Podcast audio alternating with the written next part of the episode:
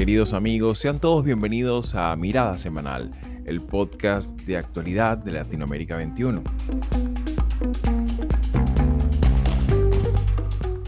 Como todos los domingos, analizaremos las principales noticias de la semana con el respaldo intelectual de Marisabel Riera y Manuel Alcántara Sáez.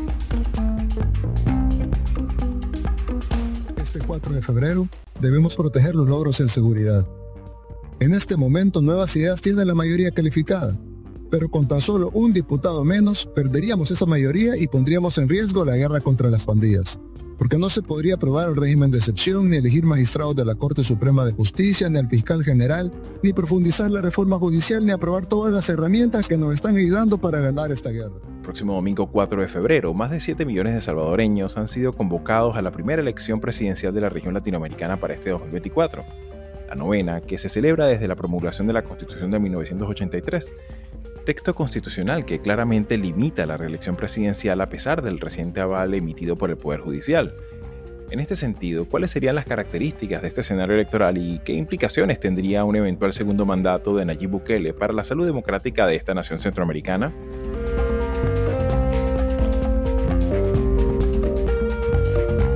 Lo que están haciendo hoy contra miembros de 20 y de otras personas es una gran equivocación. Se están equivocando y no nos van a detener.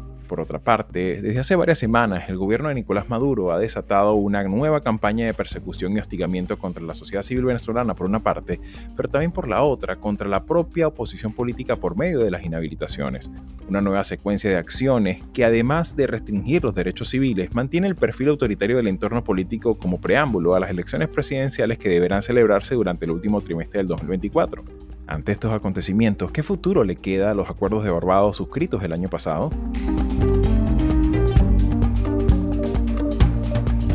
You win Iowa and you win New Hampshire. They've never had a loss. There's never been. So we're not going to be the first, I can tell you. New Hampshire is first in the nation. It is not the last in the nation. Para el último segmento del programa nos vamos al norte del continente y examinaremos las primarias en Iowa y New Hampshire, con las que esta semana se da inicio a la carrera presidencial en los Estados Unidos. Un extenso y complejo proceso electoral que se comienza desde cada estado y en el que los dos principales partidos van escogiendo a sus abanderados de cara a la elección presidencial del próximo 5 de noviembre todo lo cual ocurre en un entorno en el que muy probablemente se vaya a reeditar la oferta electoral del 2020 entre Joe Biden, actual presidente en funciones, y el expresidente Donald Trump. Ante este panorama, ¿qué elementos clave habrá que tener en cuenta para esta elección?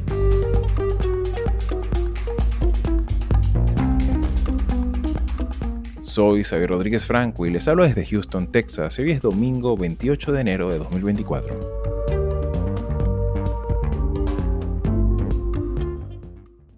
Bien amigos, sean todos una vez más bienvenidos a Mirada Semanal. Y bueno, para esta semana pues vamos a hacer una revisión. Ciertamente la mayor parte de los episodios que vamos a de ahora en lo, próximo van a estar orientados principalmente en las elecciones que están previstas para este año. Y la primera de este calendario electoral regional eh, comienza en El Salvador unas elecciones que como habitualmente venía ocurriendo los cada cinco años se, presentan y que claro, tiene en este caso en particular pues eh, tienen varias características sobre las cuales vamos a repasar eh, y, examinar con detalle, pero bueno, la principal y la más, la más notoria pues es la presencia y, el planteamiento, ¿cierto?, de una reelección que ciertamente a tenor de lo que dice el texto constitucional está claramente proscrita eh, eh, y que, claro, de alguna manera el espíritu de la propia constitución lo que ha evitado es la reelección habida cuenta pues la, la, difícil vida política que ha tenido, sobre todo en la segunda mitad del siglo XX, esta, esta, esta nación centroamericana. Pero me gustaría un poco tu apreciación de, de, comienzo, eh, Manolo, eh, pues claro, todavía estamos a una, a una semana vista en, cuanto salga publicado este, este episodio eh, de, de, esa elección que vendría siendo el 4 de febrero y que ciertamente pues eh, todo, todo hace plantear de que pareciera pues simplemente un, un desfile de acuerdo a, lo que, a lo que dicen los sondeos de opinión. ¿Cómo, ¿Cómo miras tú este escenario electoral que se viene para El Salvador el próximo domingo? Bueno, mira, lo primero es que tenemos que recuperar una, un viejo concepto, que es el de concepto de elección no competitiva. ¿no? Eh, va a haber elecciones en, en El Salvador, pero eh, el resultado está absolutamente decantado. Está absolutamente decantado por, eh, por dos razones que evidentemente se complementan. La primera es que el presidente Bukele tiene una tasa de aceptación, si se quiere, de popularidad que supera los dos tercios, supera los dos tercios de, la población salvadoreña.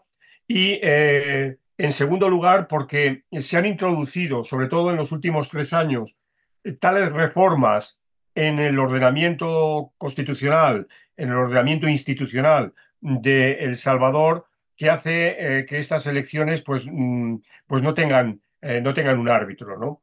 Eh, por lo primero, es evidente que la popularidad de, de, Bukele con su política de mano dura ante un problema muy serio y real que afectaba a la sociedad salvadoreña, bueno, pues de momento ha sido exitoso, a, un coste muy elevado, si se quiere, de violaciones de derechos humanos, de tener el régimen de excepción todo el rato vigente y demás, pero eh, es obvio que le ha dado un activo muy importante, un activo que además se extiende a otros terrenos de la, de la vida salvadoreña. Leí hace poco como, por ejemplo, El Salvador, la costa del Pacífico del Salvador se está convirtiendo en, resortes muy exitosos para la práctica de, eh, surf eh, y, que está atrayendo un número eh, insólito de, turistas, sobre todo norteamericanos, a las, a las playas de, El Salvador. Bueno, todo esto está cambiando de alguna manera el perfil de una sociedad muy traumatizada y que ahora pues se encuentra en un, en un, en un cambio, se encuentra con un cambio, con un cambio obvio.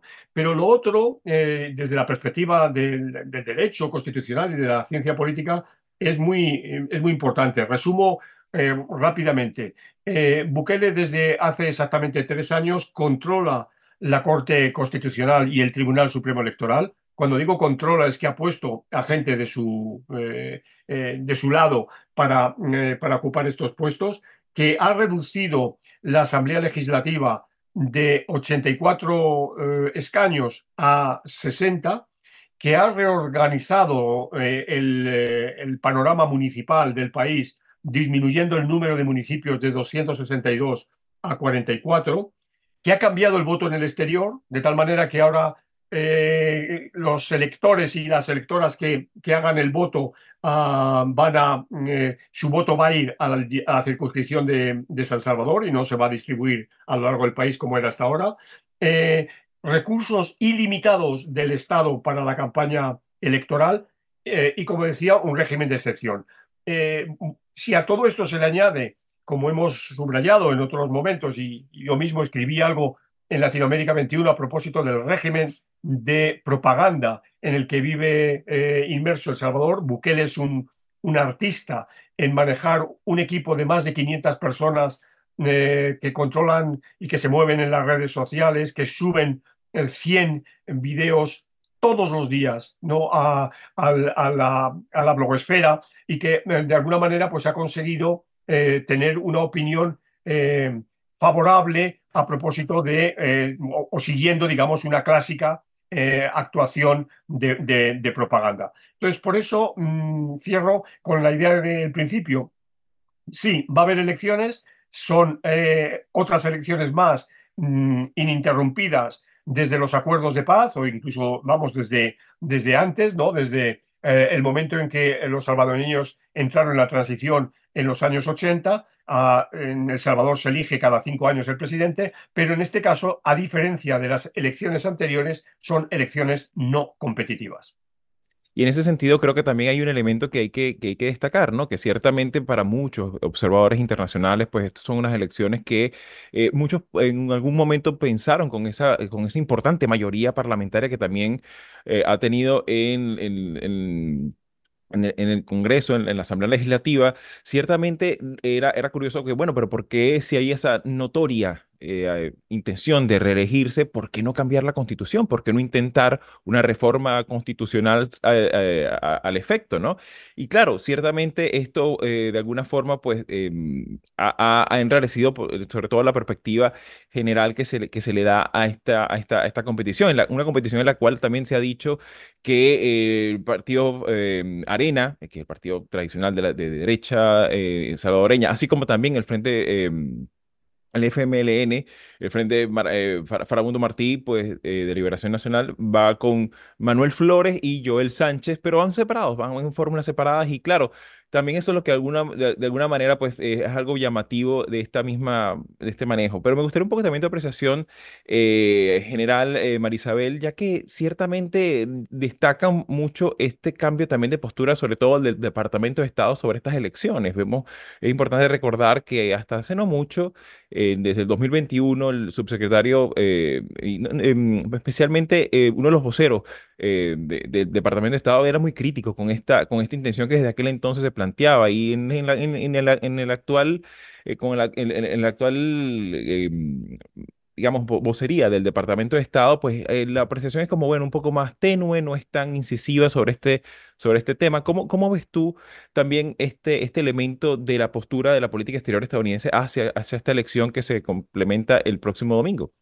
Yo creo que, que hay un, un aspecto digamos que es como procedimental, ¿no? A lo mejor Manolo nos, nos ayuda a, con la precisión desde el punto de vista conceptual, pero leyendo a Carolina Ovares Sánchez, ella, ella, en, ella hizo como una, un análisis bien preciso sobre la, la situación política en Centroamérica y, y uno de los aspectos que ella tocó en el caso concreto de El Salvador es que con esta elección lo que va a quedar consolidado es el, el, régimen autoritario, ¿no? Porque aquí entramos en una fase eh, donde está, eh, no es que se espera o hay la, la, la expectativa y, todas esas lecturas muy comedidas y muy cautelosas van a dar paso a algo mucho más eh, tangible, que es que eh, Bukele se saltó la constitución.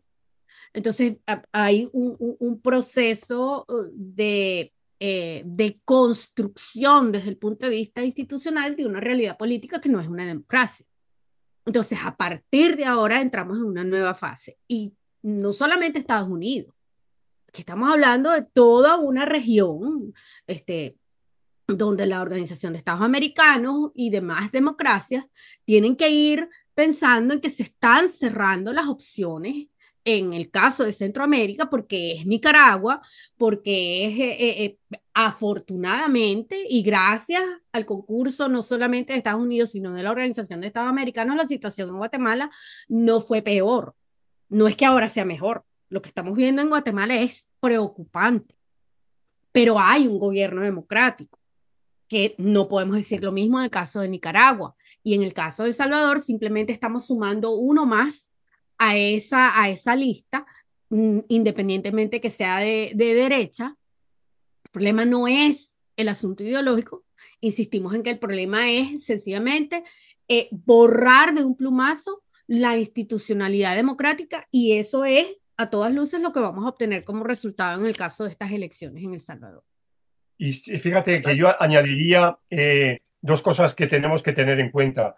Una es el deterioro, y tú, Xavi, has citado a los dos partidos que eran clásicos y que eran dos, dos partidos muy anclados en la sociedad eh, salvadoreña y que fueron fundamentales tras la guerra y en los acuerdos de paz, como son Arena y el FMLN. Pero es que estos partidos han, prácticamente desaparecido, o sea, eh, y han desaparecido envueltos en grandes problemas de corrupción.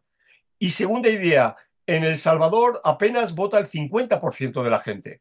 Es decir, que el, el, margen para candidatos no tradicionales es muy alto y eso, de todo eso se ha, se ha, aprovechado también Bukele, ¿no? Y hay que tomar nota a propósito de, este, de esta suerte de deterioro, como muy bien ha dicho Marisabel, que está viviendo la región y sobre todo en Centroamérica. Claro, y que, y que ahí también hay otros elementos que son muy, muy importantes también tenerlos como en el radar, ¿no? Porque son también de alguna manera pues precedentes que, que, que nos, que nos, dan, nos dan a entender esa visión de conjunto tan, tan preocupante de la vida democrática y sobre todo la vida también electoral, ¿no? Eh, y, es, y es un poco también ese aspecto que, que ciertamente lo, lo, plantea aquí, ¿no? Es ese, ese, esa interpretación eh, tendenciosa y sobre todo que em, ya a nivel de, de, de sociología electoral, pues y de hecho hace poco eh, Janina Well publicó eh, un, un, artículo sobre, sobre este, este tema, de que, bueno, de alguna manera eh, los latinoamericanos, de acuerdo a lo que ha dicho el Latinobarómetro, estamos como dispuestos a que, bueno, ciertas cosas, ciertas pautas o ciertas tradiciones políticas y sobre todo democráticas puedan ser saltadas siempre y cuando el, el, el candidato garantice ciertos márgenes de estabilidad o eventualmente también tenga un margen de popularidad. Lo vivimos en Venezuela con, con, durante, durante mucho tiempo, sobre todo cuando Chávez estaba vivo, ¿no? Y, y en alguna manera, pues también creo que eso es un elemento que, que, que ha estado allí, sobre todo en la, en, en, la, opinión pública, cuando se plantea que, bueno, mira, que hay una, unas, un artículo 152 que es muy claro, un artículo 75 que es muy claro, y que, bueno, pero es que es muy popular, es que la gente lo quiere.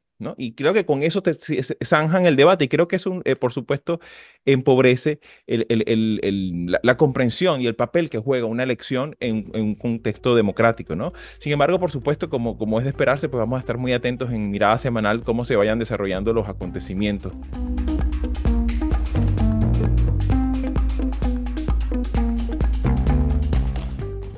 Y precisamente manteniendo también la línea en el ámbito electoral, eh, ciertamente vamos a pasar a nuestro segundo tema. Eh, Venezuela este año también tiene previstas elecciones. Eh, se supone que puede ocurrir en cualquier momento del tercer, del último trimestre del año. Sin embargo, pues desde principios de año se ha conocido poco a poco sistemáticamente una suerte de ofensiva que tiene varios, varios frentes. Por una parte, se ha, se ha trabajado mucho una legislación muy polémica eh, sobre cómo, cómo hacer eh, control sobre las ONGs y organizaciones de la sociedad civil que, que, de alguna manera pues reduce y restringe aún más el espacio del activismo ciudadano en, en Venezuela y a, su vez también ha habido como otro frente que ha ido sistemáticamente manteniendo este tema de las inhabilitaciones, eh, sobre todo a la candidata eh, presidencial que el año pasado eh, ganó las elecciones primarias que hizo la oposición, que es el caso de María Corina Machado, quien el día de ayer, mientras estamos grabando, mm, este episodio, pues eh, se, se, confirmó pues su inhabilitación, una inhabilitación que ciertamente estaba como cantada de alguna manera. Sin embargo, me gustaría un poco tu apreciación de conjunto, Manolo. Eh, obviamente estamos hablando de un sistema mm, autoritario con, con, una cancha desbalanceada y reducida para, para, para, para, jugar en la arena política. Sin embargo, ¿cómo miras tú esta, esta secuencia de acontecimientos que, que bueno, incluso eh, popularmente se ha venido llamando también la furia bolivariana, ¿no? En, en los medios. Sí, bueno, de, de, manera muy, muy, muy pesimista, ¿no? Es una situación eh, nefasta, ¿no? Eh, que la persona que, que lidera la, la, la, oposición y que tiene claramente una intención de voto importante sea declarada eh, no eh, capaz de competir en, el proceso electoral, pues, eh, pues, pues, pues denota, denota las, las, argucias y las mañas ¿no? de, de, del régimen político. Yo siempre he puesto el, el, el, ejemplo de que precisamente a, en la transición española que habría pasado si eh, los líderes del, Partido Comunista no se hubieran podido presentar a las elecciones. ¿no?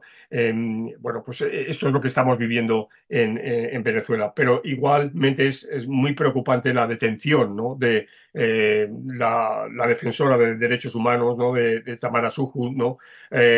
como los acuerdos de Barbados ya prácticamente eh, ya son no, no, solo papel mojado, ya no, no, existen realmente. Y, esa purga de 33 militares es la que eh, deberíamos mirar con más cuidado, ¿no? porque claro, el, régimen eh, sabe que eh, el, el, problema del control puede venir por una uh, división en las Fuerzas Armadas, de tal manera que surgiera un grupo uh, opositor dentro de, de, del poder militar. Y entonces eh, esto va en esa, en esa dirección, ¿no? De introducir miedo, de introducir eh, todo tipo de, de, de congoja ¿no? En, en, las Fuerzas Armadas para que no se les ocurra mover, mover un, solo, un solo dedo. ¿no? Yo creo que eh, la responsabilidad de la comunidad internacional es mayor que nunca, la responsabilidad de Estados Unidos y esa, esa suerte de, ventana que abrió Estados Unidos al, al, petróleo venezolano hace unos meses, yo creo que eh, hoy se está demostrando que fue un error y, que, y creo que estamos todavía a tiempo de, de, de, corregir ese, ese error. Ya sé que eso va en detrimento de la población venezolana porque eso supone más miseria, supone eh, un, empeoramiento de las condiciones de, vida, de las, de las ya de por sí muy malas condiciones de vida que tiene la población, pero es que no hay otro, no hay otro remedio, ¿no? Claro, claro, y que ciertamente, por supuesto, suscita mucha controversia eh, a, nivel nacional y también eh, internacional. Y, ciertamente, pues, ya que has tocado también esa, esa variable tan importante, eh, me gustaría un poco también tu apreciación general, Marisabel, porque, bueno, ciertamente también, de hecho, ese, ese, ese régimen de, excepcionalidad que, que se abrió provisionalmente terminaría ahorita en abril. Sin embargo, pues, por supuesto, es un elemento que ciertamente es una fibra sensible para el gobierno para el gobierno venezolano, que, que, bueno, pues, ciertamente ha, sido como su principal mm, eh, demanda, ¿no? En, en, esta, en estas negociaciones, que bueno, lamentablemente pareciera que es una patada más a la mesa que se le da, sin embargo, no es una patada directamente a la oposición, sino que también es una patada a la, a la, propia política exterior diseñada por parte del Departamento de Estado hacia, hacia Venezuela. ¿Cómo miras tú lo, lo, lo, ocurrido y sobre todo que, bueno, estamos en presencia pues de, de, de, de un, nuevo, de un nuevo mm, empeoramiento pues de las, de, de, las condiciones electorales de las que tanto se hablaba en ese, en ese acuerdo de Barbados. Por una parte, hay una reacción inmediata y es lo que estamos viendo con el, el comunicado que acaba de publicar el, el Departamento de Estado em, hace unos minutos. Eh, están, em, por una parte, eh, señalan que es preocupante la decisión de, de, descalificar a María Corina Machado al, este es en respuesta a la, decisión del tribunal de inhabilitarla por 15 años o de rectificar, ratificar, eh, confirmar su inhabilitación por 15 años. Y, además menciona el tema de, de los presos políticos, el, portavoz, Matthew Miller, fue el que además añadió el tema de los, de los presos políticos, la persecución es, es, parte importante de este asunto, ¿no? Y, fíjate que es interesante, y, disculpa que te interrumpa, que también eh, en esta ofensiva también ah, llega el, el, ese brazo represivo llega a sindicalistas, a, a maestros, a personas que de, alguna u otra manera durante todo el 2023 han venido protestando por mejoras salariales, por mejoras en las condiciones de trabajo en, en hospitales, escuelas, etcétera, ¿no? Sí, el comunicado lo dice, que, que basado en este desarrollo, en la decisión del, del tribunal, ellos están revisando la, la política de sanciones eh, basado en, en, esa decisión y en la persecución política a candidatos de la oposición y dirigentes de la sociedad civil. Es decir, esto no se está limitando a, a, a al entorno, digamos, de María Corina, donde, por cierto, yo creo que eso es importante, señalar que su entorno político, digamos, su, su, su, dentro de su organización, em, hay dirigentes de, de 20 Venezuela que están siendo eh, perseguidos y detenidos. Entonces eso también hay que aclararlo, ya no se trata solamente de otros sectores de, de la oposición, ¿no? Entonces, vamos a ver cómo se, se termina de, definir esto, pero hay dos cosas. Nosotros habíamos hablado en alguna oportunidad que este acuerdo, el acuerdo de Barbados, no resuelve todo, no zanja todas las, las, las, digamos, las distintas demandas que hay de parte de la sociedad venezolana de, de poner al, gobierno de Maduro en una situación donde tenga que, negociar esas condiciones. Sin embargo, hay quienes señalan que Maduro está haciendo esto precisamente para lograr más concesiones.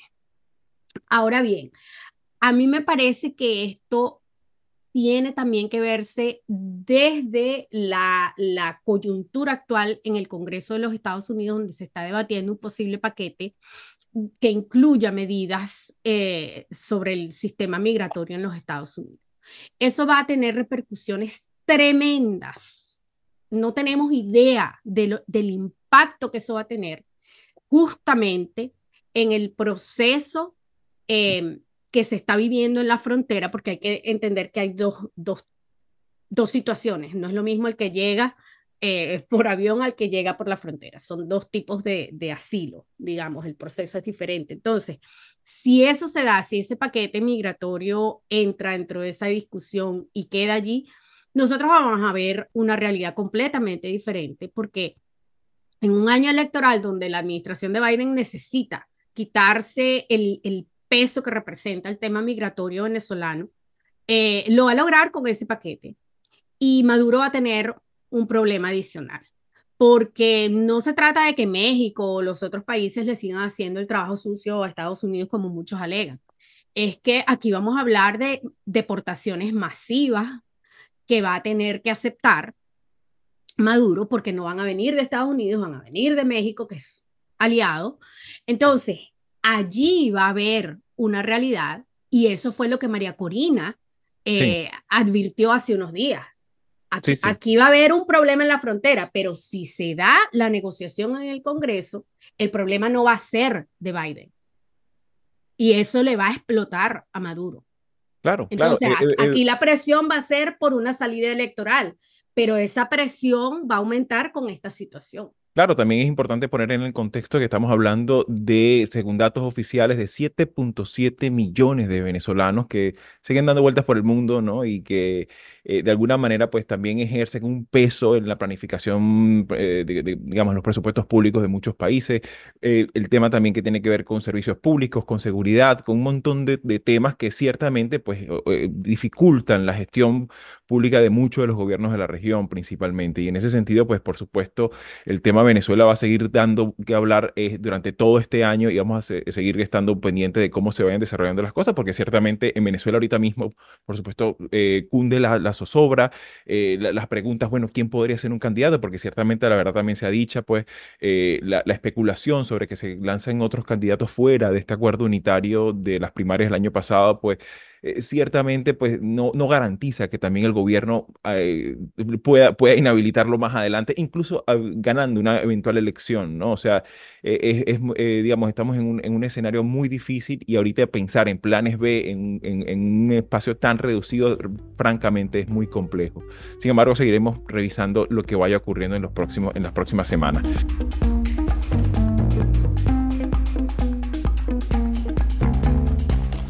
Y ya para finalizar y manteniéndonos en la línea y el, tono electoral, eh, nos quedamos en Estados Unidos porque, bueno, esta semana precisamente también arranca la campaña, eh, las dos campañas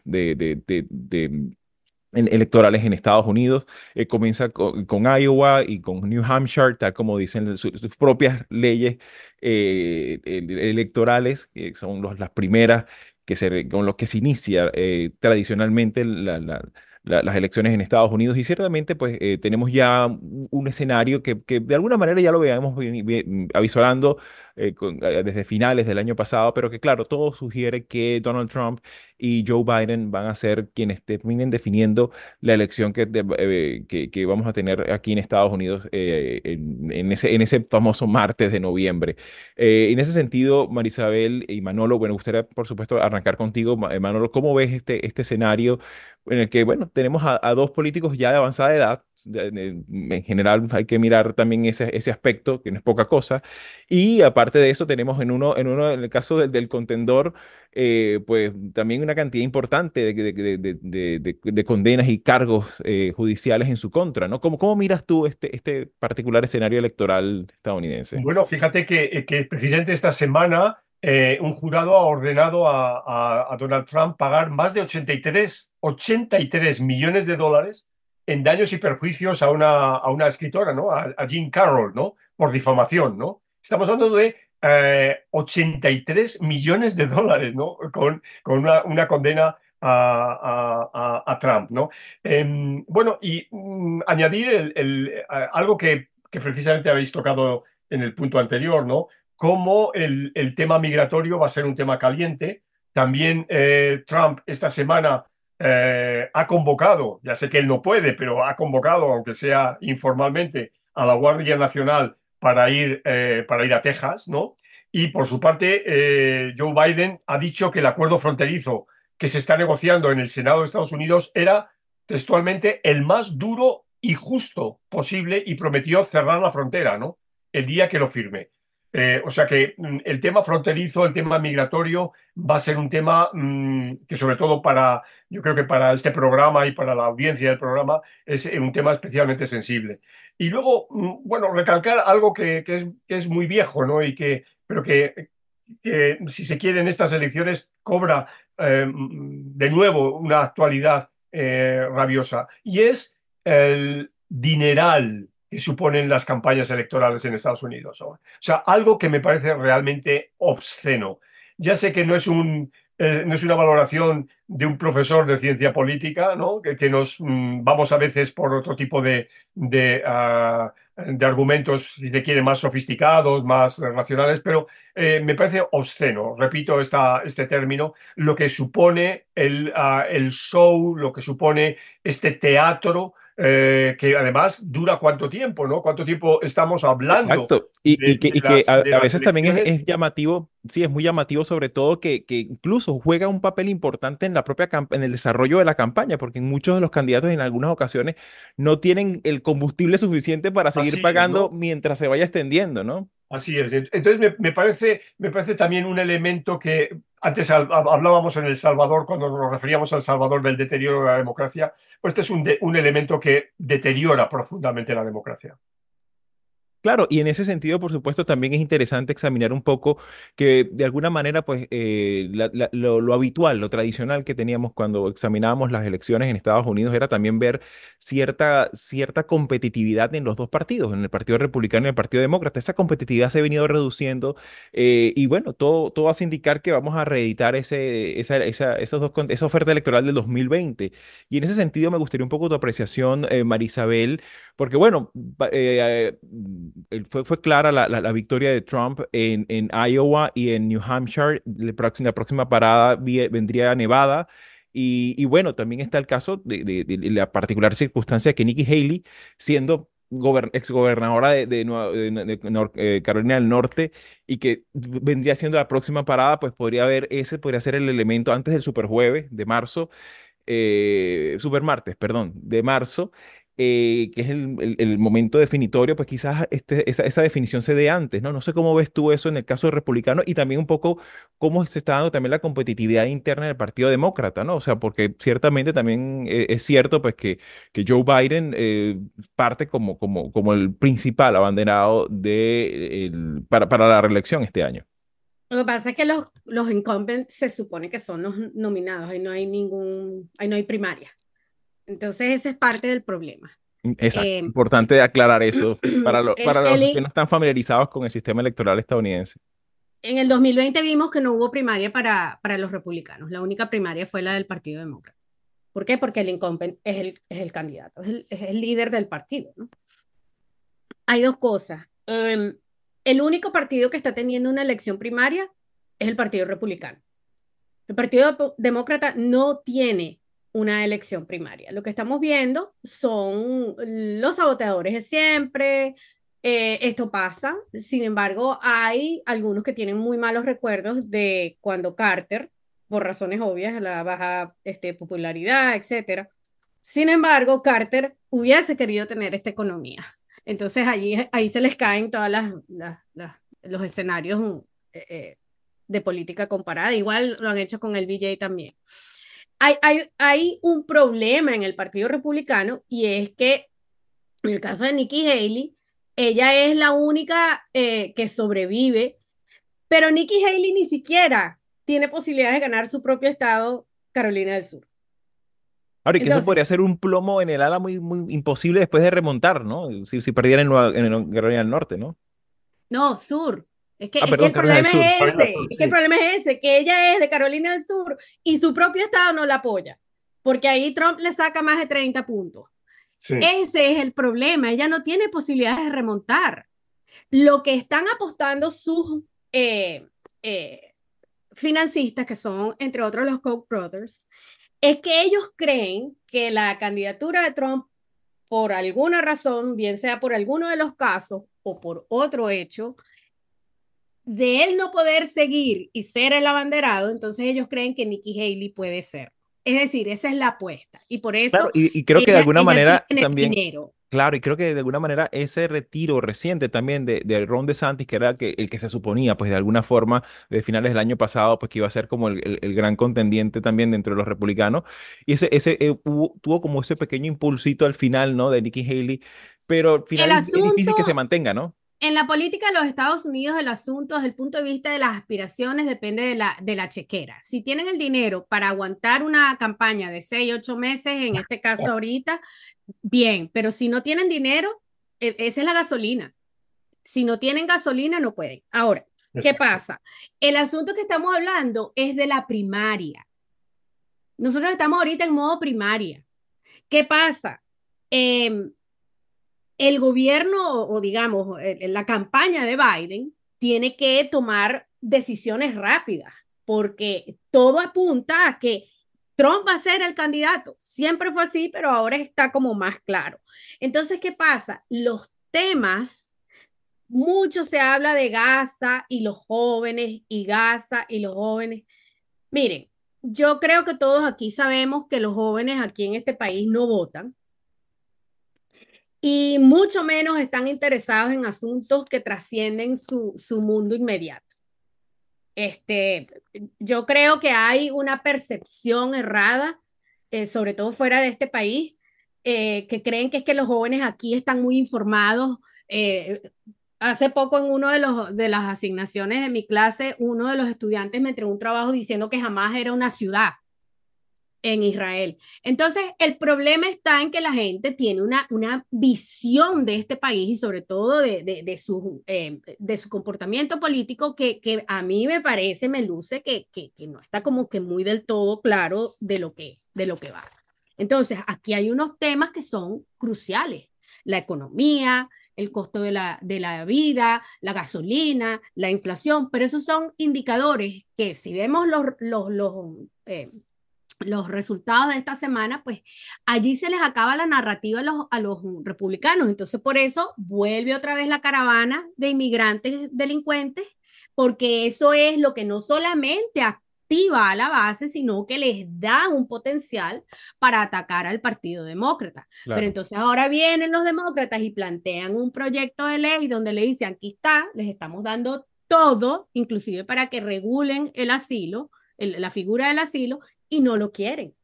Claro. Entonces, e, esta va a ser una elección muy difícil y no solamente para Biden.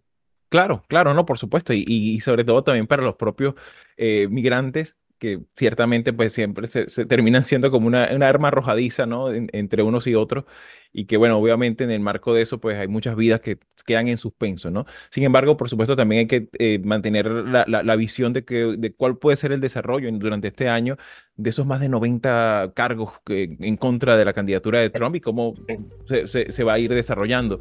Así que bueno, mis queridos, se nos ha echado el tiempo encima. Muchísimas gracias por su tiempo y sus apreciaciones y bueno, seguiremos em, em, evaluando estas elecciones y otras más en Mirada Semanal las próximas semanas. Hasta luego. Hasta la semana que viene.